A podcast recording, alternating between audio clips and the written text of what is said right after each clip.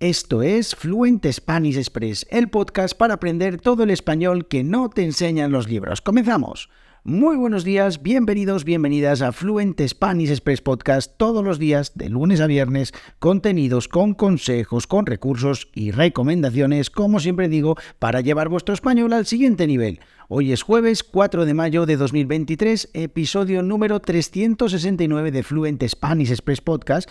Y en el episodio de hoy voy a contaros una pequeña historia, y es que ayer hemos ido a ver una casita pues para alquilar y bueno, pues realmente esa no es la historia eh, interesante, sino que vamos a utilizar esto para hablar de algunas expresiones en español. Os voy a contar ahora mismo algunas expresiones. Pero antes, como siempre, me presento. Mi nombre es Diego Villanueva, profesor de español y creador de Fluent Spanish Express. En www.fluentespanish.express, dos recursos, dos herramientas súper interesantes. La primera de ellas todas las transcripciones de este podcast, con todos los episodios del podcast, los 369 que hay publicados hasta hoy. Simplemente buscáis el episodio, tenéis el audio, tenéis el texto, para seguir todo lo que digo, para ver si entendéis todo lo que digo. Ya veis que hablo bastante rápido, pero en realidad hablo como hablamos los nativos. ¿Qué le vamos a hacer? Así somos. El otro recurso, la otra herramienta súper interesante es la newsletter, newsletter que ya reciben casi 500 personas y que pues hoy han recibido esta historia en la que les he contado pues algunas cosillas. Aprovecho el podcast de hoy también para compartiros pues esto que me ha parecido súper interesante, pues voy a hablaros de algunas expresiones que creo que os van a ser súper útiles. Y dicho esto, ya pues empezamos con el episodio de hoy en el que os cuento pues este chisme, este pues este cotilleo y es que ayer, como os decía, pues mi mujer y yo hemos ido a ver una casita eh, en bueno, pues bastante, la verdad es que bastante lejos de donde estamos viviendo actualmente. Está en el occidente de Asturias, ya sabéis que yo vivo aquí en el norte de España y, bueno, pues eh, Asturias está dividido como en tres partes, la parte occidental, la parte central y la parte oriental. Y bueno, pues yo vivo ahora mismo en el centro, en la ciudad, en la capital, en Oviedo, y pues fuimos a ver un piso que estaba, un piso no, una casita de, que estaba en una aldea en el occidente de Asturias junto a la ría de Ribadeo. Casi, bueno, de hecho casi no, en la frontera eh, con Galicia. De hecho, desde la ventana de la casa pues se ve Galicia, se ve Asturias y se ve Galicia.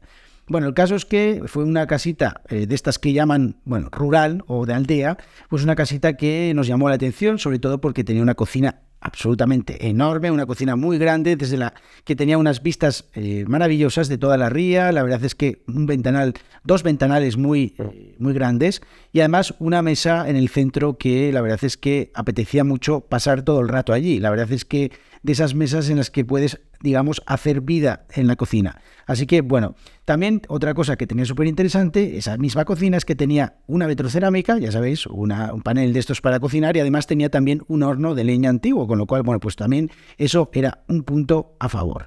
Bueno, dicho esto, que no es lo importante, lo importante es cómo vamos a usar esta historia para explicar eh, algunas expresiones que utilizamos para hablar de algo que está muy, pero que muy lejos, como es el caso de, este, de esta casa, de esta casa rural, de esta casa de aldea. Aquí, eh, bueno, pues estamos, eh, vamos a hablar de algo que está muy lejos, expresiones que utilizamos de manera coloquial y que estoy seguro que os van a gustar y quizás ya habéis escuchado alguna vez, así que bueno. De todas maneras, la casa tenía sus cosas buenas, tenía también una zona en la que, bueno, pues una antigua cuadra que ahora era un garaje, que tenía también para guardar algunas cosas, tenía un pequeñito terreno para poder plantar algunas cosas, pero la verdad es que la más mala de todas las cosas que tenía esta casa es que estaba en el quinto coño. La verdad es que estaba en el quinto coño. Bueno, perdonad que hable así, si queréis lo digo un poco más suave, y es que estaba en el quinto pino. Ya sabéis que en algún episodio del podcast, creo recordar que sobre el 80, no recuerdo exactamente cuál, pues hablé del origen de esta expresión de estar en el quinto pino. Bueno, pues podemos utilizar estar en el quinto coño o estar en el quinto pino. Pero bueno, también me gusta decir mucho una expresión que es muy divertida y que además se utiliza de diferentes maneras. Yo eh, la utilizo de dos maneras, pero he visto un montón de eh, variedades de esta expresión y es donde Cristo perdió la sandalia o donde Cristo perdió el mechero, muy muy lejos. Bueno, donde Cristo perdió la sandalia, imaginaos dónde puede ser eso, o donde Cristo perdió el mechero, que digamos que es una expresión un poquito más moderna, pero he encontrado o he visto o he escuchado eh, más expresiones con esto de donde Cristo perdió lo que fuera, la túnica, lo que sea. Bueno, pues un montón de cosas, un montón de expresiones relacionadas con esto.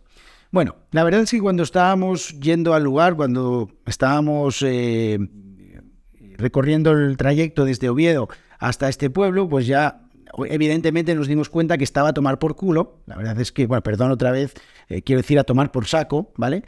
podemos decir a tomar por culo, pero es un poco feo y podríamos cambiarla por a tomar por saco. La, verdad es que la casa estaba a tomar por saco. Es algo que ya sabíamos, era algo que ya eh, lo habíamos visto en el mapa, pero la verdad es que hasta que uno no se pone en situación y hasta que uno no hace realmente el viaje, pues eh, no es realmente consciente de eh, la distancia tan enorme y el sacrificio que supone hacer este viaje. El caso es que, como digo, estaba a tomar por culo o estaba a tomar por saco. El caso es que, evidentemente, no vamos a irnos, a vivir allí porque una cosa es que esté lejos, que bueno, puede pasar, y otra muy distinta es que esté en el culo del mundo. La verdad es que esta casa estaba en el culo del mundo. La verdad es que, bueno, no, no podía estar más lejos de eh, cualquier otro, bueno, de lo que nos interesa, porque al final nosotros tenemos que seguir viniendo a la ciudad muchas veces. Bueno, eh, esto de en el culo del mundo, como diría la generación de mis padres, es decir, esta frase, pues ya no se utiliza mucho, está en la Conchinchina. Que me perdonen todas las, todos los oyentes y las oyentes de Vietnam, pero eh, bueno, esto en España muchas veces es una expresión que se utiliza, o que se utilizaba más bien, estar en la Conchinchina, es cuando algo está muy lejos. La verdad es que yo personalmente creo que hace muchos años que no lo utilizaba y hoy la he recordado, pero vamos, no simplemente que la sepáis.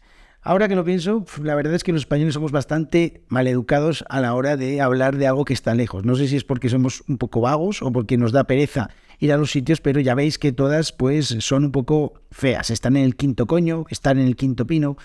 No mentamos a Cristo, donde Cristo perdió la sandalia, perdió el mechero, está a tomar por culo, a tomar por saco y está en el culo del mundo. La verdad es que un montón de expresiones súper interesantes os digo que las utilicéis en un contexto coloquial, no las utilicéis en un contexto demasiado formal porque entonces vais a quedar como el culo. No sé si os acordáis de esta. Seguramente las personas que están suscritas a la newsletter sí que recuerdan esto de quedar como el culo, porque el otro día pues lo expliqué. Bueno, y espero que os haya gustado este episodio, eh, un episodio un poquito diferente, os cuento un poquito de mi vida, pero a la vez también os explico algunas expresiones y bueno, pues eh, espero que os haya gustado y contadme. Ah, bueno, hay otra expresión también que eh, me ha mandado eh, Dominic, un, suscriptor de la newsletter. Desde aquí un abrazo, Dominic. Y es eh, dejado de la mano de Dios. Bueno, este es un, esta es un poquito más formal, dejado de la mano de Dios, que es como que lo dejaron por allí lejos, el sitio.